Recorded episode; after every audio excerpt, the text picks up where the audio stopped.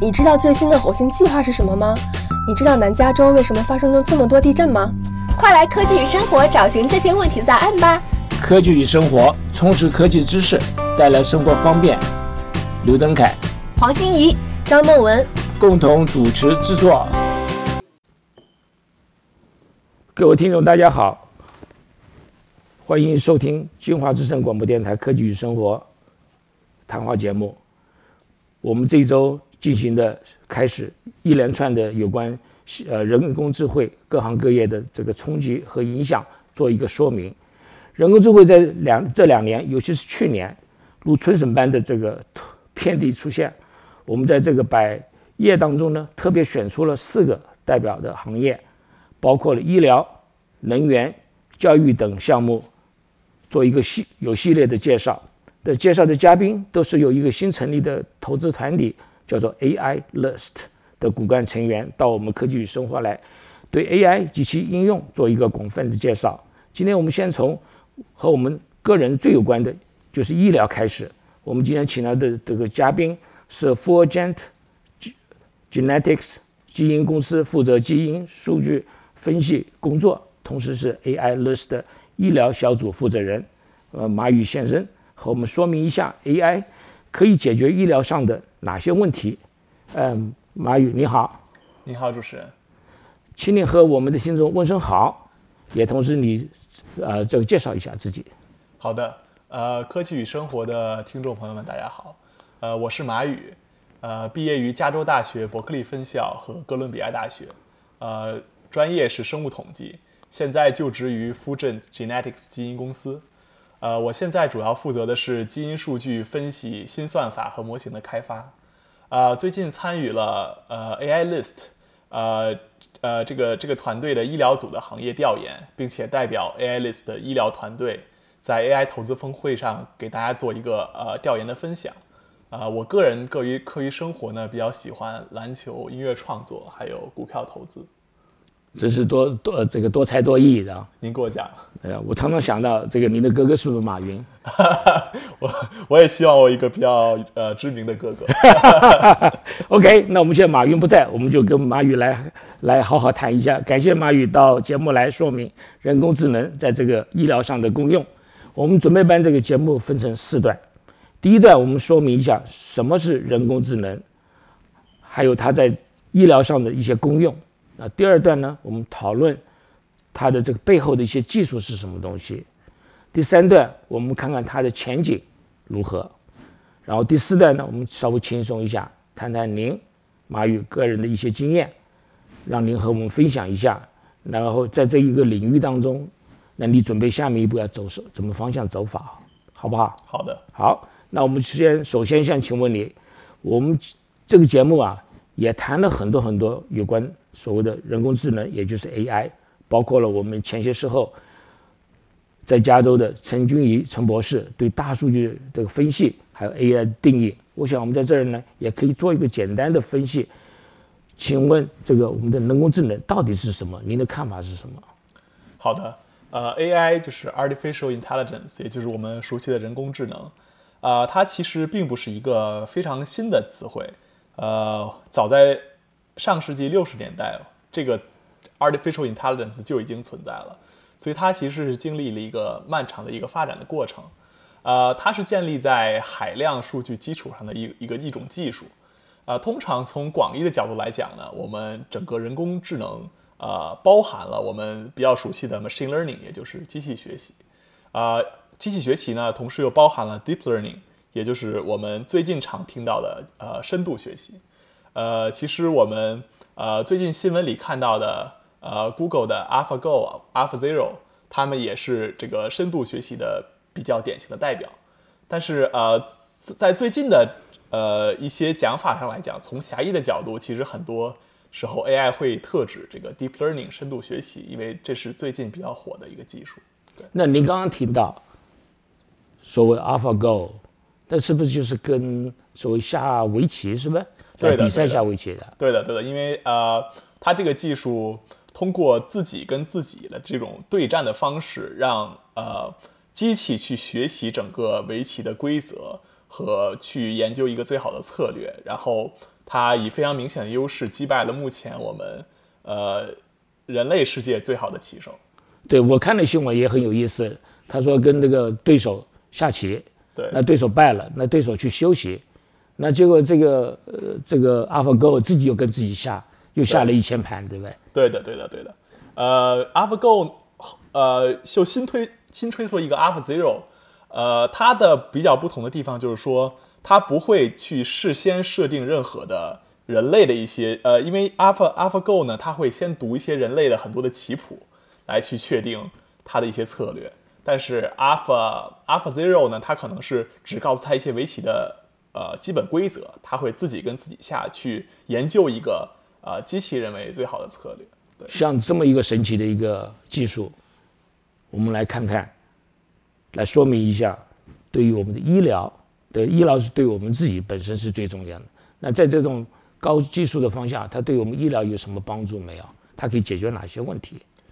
呃，其实 AI 在服务医疗方面有很多的应用。呃，我们最贴近我们生活的应用可能是通过 AI 分析医学图像，并给出一些诊断建议。这可能是呃我们日常生活中也会用到的。呃，就比如说我们会呃拍每某一个器官的呃医学影像，然后呃传统的角度来讲呢，医生会看到这个图像，并且。呃，做一个判断，就是说，呃，你这个器官到底是良性的，还是说有一些什么疾病隐患的这样。呃，但是最近有很多 AI 的方法可以去辅助这种医学图像的诊断，呃，并且在效率上和准确性上达到了一个非常高的水平。呃，其他的应用场景呢，也包括呃 AI 去帮助呃药品研发，进行医院的系统管理和我们个人健康的一些管理这些应用。您刚刚提到有关这个用图像就可以来诊断，比如说我们简单一个例子来讲，皮肤病，我们通常到医院去看医生，对不对？那医生是怎么检查？他是要给你，他就看嘛，对不对？对。那么看的话，医生就知道说你可能是哪一方面的皮肤病。那我们 AI 怎么做法呢？呃，通常来讲，啊，这是一个很好的例子，就是皮肤病呢，它医生会通过。一个是通过视觉的一些呃一些特征，呃，通过自己经验的，他其实医生在自己脑海中会有一一个自己的一种数据库，呃，医生会通过看到的这个病人的这个呃状况，结合他自己呃所知识层面的知识呃数据库来进行一个筛选，来把这个病患呃他所可能的一个病患进行一个呃 filter。所以呢，AI 其实它做的一个工作也是相似的，但是 A AI 由于它整个呃这个数据系统，它可以拥有海量的数据，呃，所以它的这个呃背后的资源是比一个医生的这个脑容量是大很多的。呃，从另一个方面讲呢，整个医学图像分析是一个非常高效的对比传统领域。呃，通常来讲，我们培养一个专业的医师呢，需要十年，超过十年的时间，花费大量的时间和金钱。而 AI 训练一台机器大概只需要呃三十分钟。啊，类似的，我们传统医疗一名医师去看一张呃精确的看一张医学图像呢，可能需要一个小时。而 AI 经过训练之后，它看一张医学图像的时间只需要呃零点零一秒，所以这 大大减少了呃。看一个病患的图像所需的时间，所以我们可以看到 AI 对于整个医疗领域带来这个效率的呃提升。不，有的时候你也可以想想看，让医生去看您的这个皮肤病，嗯哼，你真的就是没有把握，他看得准还是看不准？对，对不对？他经过十年，但是呢，每个人的这个皮肤病来讲，我还是用皮肤病来做个例子，好的，对不对？皮肤病来讲，每个人都都不太一样，一点点。嗯哼，那么医生怎么去看这个东西？完全看到看到的经验。那他可能还要再做一些化验的工作嘛，对不对？对的，对的。那我们这 AI 的话，很可能就是这看的时候呢，要比这个，尤其是老医生，老花眼镜戴起来还不见得看得很准。那如果我们可以用这个照相照的非精确的照相，然后再经过其他的检验的话，可能这个结果会应该会好一点。是的，是的。呃，因为传统的医疗，呃，非常取决于一个医师他自己本身的经验，所以就是说，这也就是说。呃，尤其在中国这个呃医疗资源相对来说比较匮乏的情况下，啊、大城市拥有大部分的呃优秀的医生资源，所以我们看到很多病患不辞辛苦啊、到北京、上海啊、这种大城市去求医，所以就是说这也导致了呃因为这种高水平医师的呃数量比较有限，所以呃对于这种高高质量的这种医师的需求来说比较大。啊、但是我们 AI 的数据库拥有比这些最有名的医师更全的数据库，所以它可以识别的这种皮肤病的种类肯定是要更全的。对，所以通过这种呃建这种大的数据库和训练机器这种方式来讲，我们未来有可能实现，就是说呃你在家用手机给自己的皮肤拍一张照片，然后很快它就可以做出一个比较精确的诊断。这也是呃未来呃 AI 在医疗领域可能带来一种革命性的变化。对，我相信是这个可能到来呃来到日子应该是不是很远了的。对的，对的。对，那么我们可以来再谈谈看 AI 对我们这个日常健康来讲的话，那么它有哪些帮助呢？呃，对的，可能大家会比较更关注一些日常的健康的管理，呃，因为毕竟我们也呃，我们可能到医院去这种重大疾病的这种诊断的机会，可能呃也不是很多。我也希望大家没有这种机会去医院去 做这种诊断，但是我们日常的这种健康管理还是非常重要的。AI 在这方面其实也有非常多的应用，呃，其实现在有很多呃健康风险和监测的这种呃呃手段，呃，比如说现在有很多的产品呢，他们通过在手上佩戴一种手环，对你整个的呃生理的这种指呃这种指数进行一个监控和管理，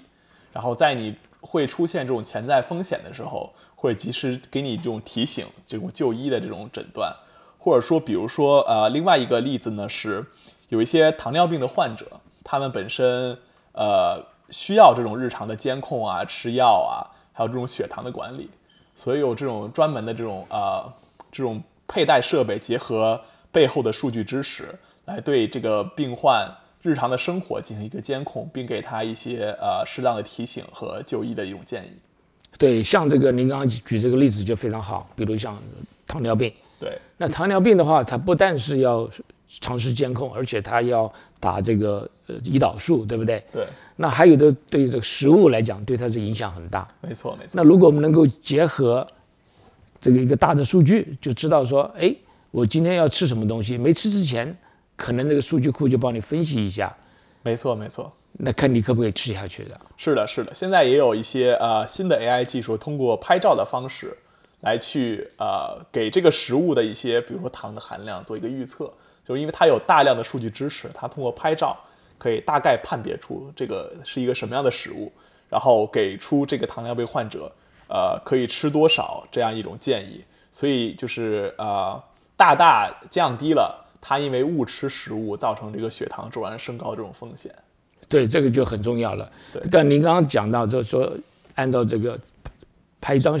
拍拍一张这个照片，嗯他就知道这是什么样子的食物，对不对？对，但是这个技术目前还不并不是很成熟，因为呃，因为这种食品的种类非常多，对，所以这个技术呢，现在呃正在逐渐的发展。我希望到呃不久的未来，我们可以应用这个在这个技术在这个医疗的这种诊断上面。事实上来就跟你我们刚刚举的这个例子，皮肤病也是一样，你照张相，那后面就有一个很重要的一个技术，那就是这个从影像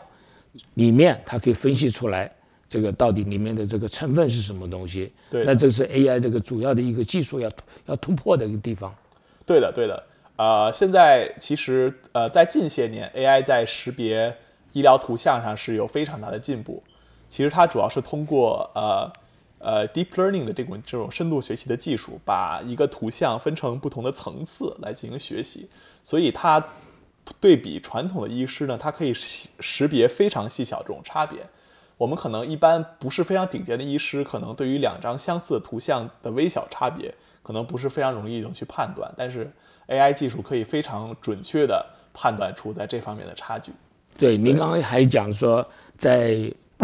录在家里面就可以拍照相了，那这样的话我就不要到医院去挤了，对吧？对排队对。的，对的，那我也不要说，假设我在哪一天在很在旅旅游或者住的地方比较偏僻一点，那我如果有什么事情的话，那我就不需要到医院去，就急的这个挂急诊了。对的对，相当于是说你的手机是一个啊、手机所背后的这个呃 AI 技术是你最好的医生，所以这个也是我们希望未来呃 AI 可以在医疗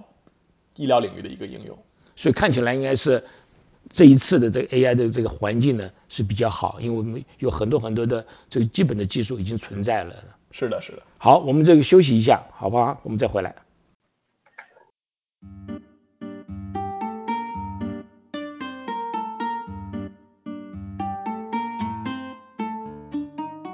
大家好，我是 Stephanie。你知道吗？我们的节目推出微信公众号了，请在微信公众号中搜索“科技与生活”谈话节目，更多资讯，更多台前幕后，快来和主播互动交朋友吧！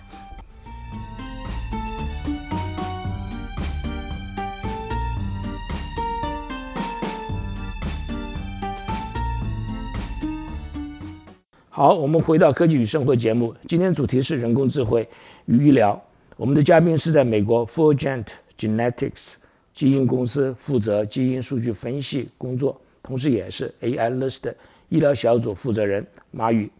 刚才马宇给我们在人工智慧及其医疗方面的应用做个广泛的介绍。我们的谈谈他现在的技术背景。我想请马宇在这个 AI 和医疗大结合的一个大的技术，我想没有一个人啊或者一个公司能够全部来负担这个工作。那目前的分工情形是如何？呃，好的，整个这个 AI 的技术产业链呈现一个呃倒立的金字塔的形状。为什么这么讲呢？因为呃，在最下层呢是包括呃高通、英特尔、谷歌所建立一些基础架构。呃，这里边它它的公司的数量比较少，它主要是建立这种呃基础的这种结构的呃呃底层建筑。呃，中层呢是包括呃 IBM、百度、微软所研发的一些核心技术，包括呃图像识别技术、语音识别技术、语义理解和翻译技术。呃，最上层的一层呢，也是包含公司最多的一层，它包含了大量专注于医疗具体应用的初创公司。这些公司呢，他们专注于呃，比如说医疗数据分析、新药研发和我们刚才提到的图像识识别这些垂直领域。所以，所以我们可以看出，就是说最上层的公司都是基于中层的核心的技术和最下层的一些底层的呃基础架构所呈现的一种应用的呃直接体现。我想请问你一下，你刚刚讲说像 Intel 啊，嗯哼，这些大公司他们做的基础，那那是那是哪一方面的技术呢？呃，这一方面可能是呃这些公司所 build 的这个最最基础的架构，就比如说呃能够实现非常快速运算运算的 CPU，这个是英特尔他们的呃一些他们的比较专长的地方。呃，从谷歌的角度来说呢，他们可能在呃搜索呀，或者说呃 TensorFlow 这种这种基础的这种云云端计算方面，提供了非常好的应用的呃一些架构。所以他们这些公司呢，为呃为其他这种上层和中层的这些公司提供了不管硬件和软件这种这种基础。对，那个都是比较花钱呐、对花很多很多这个精力，而且是应用的范围很广的这些基础呃这技术。那您刚刚提到了像图别图像识别，想请问你这个具体的这个图像识别的这个知识是怎么样子的？呃，好的，我们刚才也也提到了，就我们还是拿这个皮肤病的诊断做一个例子。呃，AI 图像识别，它通过一些海量的数据训练，可以非常准确的识别不同图像之间的这种微小差别。呃，其中很多这种差别呢是人类肉眼啊、呃难以分辨的。呃，它的具体的技术呢是通过后台有非常多的呃皮肤病的一些图像，然后交给呃，并且呢有一些专业的医师，通常来讲他们会去呃做一个 labeling，就是做做一个标记，会告诉呃这个机器你这个图像是有病呢还是没病，或者说达到一种什么样的严重的程度。呃，然后 AI 通过去对这种大量数据一种学习，和通过呃比较两两个图片之间的差别，会去把一个新的图片做一个很好的分类。比如说，它会分类在呃呃呃没有疾病这个领域，所以最后它会诊断的结果就是没有疾病。呃，它这个从技术的角度来讲呢，它主要是应用了呃 deep learning，就是深度学习这种技术。呃，深度学习呢，它通过自己去 build 不同的这种层次，呃，这也是呃 deep learning 和普通的我们 machine learning 机器学习的一个差别。所以呢，呃，以皮肤病为例，它可能最外层呢，呃，会会可能看一下你这个皮肤，比如说凸起的一个这种边缘，然后再下一层呢，可能会更关注一些细细微的纹理的变化，然后再下一层，它可能会看到血管或者是呃毛孔的这种情况，所以它通过这种不同的层次的这种叠加来进行一个呃呃从从这种外扩外部到内部这种细节的一种分析。那基本上来讲，我们到医院去看病，对，那医生可能给你看五分钟，是如果是后面排队很长的话，可能一分钟。对那他不可能像跟你讲的说，我看表皮，对然后帮他分析，然后看在在里面，这个不可能做得到的事情。对的，对的。然后一个医生，呃，我说一个人一个医生，他自己本身的这种脑容量，他的这种记忆和这种经验的知识也是有限的，所以他一定在他的就医生涯中一定会遇到一些呃一些情况，他是完全没有遇到过的。所以在这种情况来说，对于这个医生呢，就很难去做出一个准确的判断。对，那如果我们有个大的数据库的话，那就是所谓我们这里所讲的呃 AI 啦，智能的这个东西，后面有一个大数据库，对的，那很可能是在非洲某个地方，对不对？突然这个判断某一些个皮肤病，对哎，你这个信息呢，很快就会传到我们洛杉矶来了。是的，是的，所以这也是呃 AI 可以非常好的发展的一个重要的原因，因为它所基于的这种数据是可以全球分享的，所以在世界任何一个角落，只要你可以收集到一个新的图像，我 AI 就可以帮它进行一个分类和一个诊断。对像这种这方面，应该听起来应该是可以做得到，但是呢，我就不晓得是不是有的公司在收集这方面的这个信息，这个怎么样去来大家来给互相分享。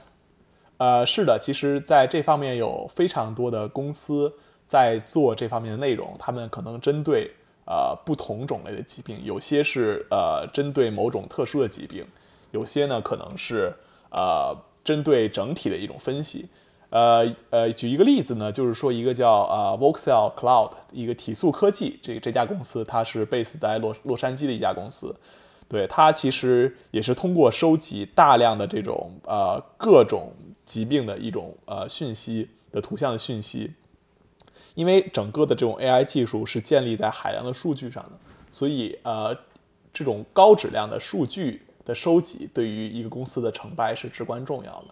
对，所以你如果拥有了呃海量的这种高质量的数据，你所做的这种诊断的准确性是大大提高的。所以这也是目前呃各个公司所呃争相去争夺的一个就是数据资源。呃，每个公司都希望自己的数据啊、呃能够拥有最大数量的数据、高质量的数据，可以对他自己的这种整个的算法的提升有非常大的帮助。这显然是要跟所有的这个医院结合起来了。对的，对的，对，我在记得没有多久以前，我们看到新闻说，IBM 它在中国提供有关的这个有关所谓人工智智能能够帮助医生来做诊断的。嗯哼，那我相信 IBM 的话，它应当是收集了很多很多的资料了。是的，呃，IBM 它自己做过这个 Watson 这个系统，它这个系统呢是呃从很多机构去买买来大量的这种呃呃医学的文文献，然后它通过这种机器去阅读这些医学文献，可以最快的去帮助这个医生找到呃相关文献所得出这个结论。所以他通过这种大量资金的投入去买来这些呃呃这些文献的这个版权，就是说阅读的这个权利的话，所以它可以建建立一个庞大的数据库。这个同样的来讲呢，对于呃图像识识别这个技术也是也是相通的。所以各公司都希望呃不管是通过分享还是通过购买去获得大量的这种呃图像的数据，来去帮他自己去建立这种这种图像的数据库。而去改进它的算法，以提高提高这个准确性和效率的呃这个问题。像这个的话，我就想起来一个问题了。嗯哼，像我们普通看文章，然后呢，文章一页一页看，一行行看，就放在我脑筋里面。对，那么这个电脑来讲的话，它怎么去看这个文章呢？那显然是一定有有一个办法，把这个，不管是这个文章里面的这个资讯是电子的，或者是印出来的，一定有这个它的这个知识呢，怎么样去把这个所谓呃非结构性，这个应该是非结构性的这个知识，然后变成一个结构性，就是电脑可以了解的东西的。对，通常来讲呢，呃，电脑呃会有会有这种对于呃文字的一种一种解读，它对文字的这个解读呢，跟人类的这种解读是不一样的。人类的解读呢，可能更是通过这个这个词汇真正的含义去解读的，而电脑会人类会给电脑赋予一种这种呃 embedding 这个系统，会让电脑去把这些讯息去解读成呃解读成数字信息，就是说人类会去定义这种呃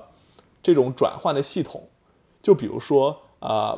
两个类型的词，就比如说呃动物园和呃狮子，在电脑的解读上它是非常相近的数字，但是电脑并不知道它这两个数字之间，它这两个词汇之间的具体的含义。对，所以电脑会通过这这种方式对文字进行一个解读和数据的收集。所以人类会定义某一种疾病，所以电脑会去在整个这种系统这这种这种呃会去解读跟这个疾病最相关的那些讯息，所以这也是电脑啊、呃在去搜寻信息的跟人类去搜寻信息的一个不同。所以这个不是属于这个图像解读的这一部分。对，不其其实这个更更多的是属于文字解读与释义，就是我刚才提到这个 Watson 这个阅读 paper，但是它呃呃跟图像识别也有也有同理的地方，就是说你需要积累大量的数据，去更有效的、更有效率、更准确的去识别某一特定信息。那您知道除了 Watson 在做方面，还有哪些现在有的一些产品在做这方面的工作？呃，有的。呃，图像识别这方面呢，可能更多的公司是呃针于针对于某一个特定的疾病，因为可能不同的疾病之间，呃，因为你不可能把皮肤病和一些呃，比如说口腔的病在一起去做，对，所以更多的公司呢，可能是比如说专门针对皮肤病，它可能从一些医院或者是一些诊所那里购买了大多，或者是购买，或者是去呃去分享一大量的这种皮肤的数据，然后有一种专业的呃呃专业的医生呢去进行一些呃去做做标注之后，来进行这种分析。呃，同理来讲，现在也有很多公司去做这种呃非结构化数据变成结构化这种对接。呃，其中一家公司呢叫呃 Deep Six AI，它主要做的一件事情呢是啊、它从医院手里获取了大量的病病患的非结构化数据。啊、它比如，比如像像医生写的这个病历啦这些东西，对的，是？对的，病例啊，呃，这个人他的一些症状的表现啊，他的一些呃，比如说他的一些呃血尿常规的一些数据啊，但是他因为每一个病患做的呃输入的这些数据的种类都各不一样，所以这些数据呃在医院的手里是很难被应用的，所以他通过收集这些病患的数据，建立一个大量的数据库，并且通过呃 AI 和人工智能的方式对它进行一个转换，然后呢，他把这些去对接到一些呃新药的生产的公司，新药的生产公司他们需要特定的一种类型的病患为他们进行这种临床实验，他们寻找这种临床患者，呃，做实验的这种成本是非常高的，所以他通过这种对接呢，可以帮助这些呃制药公司非常准确的找到他们所需要的那个类型的病患。所以这个也是 AI 在医疗上比较常见的一点，就是说，呃，这种叫呃医疗数据分析，或者说是呃呃医疗医疗数据的一种对接，就是把非结构性的医疗数据转化成结构化的医疗数据，并且在很多地方进行应用。对，那这个的话呢，他就跟你刚刚讲的一个例子就非常好。他们在做这个呃所谓的这个临床实验的时候，要很精确的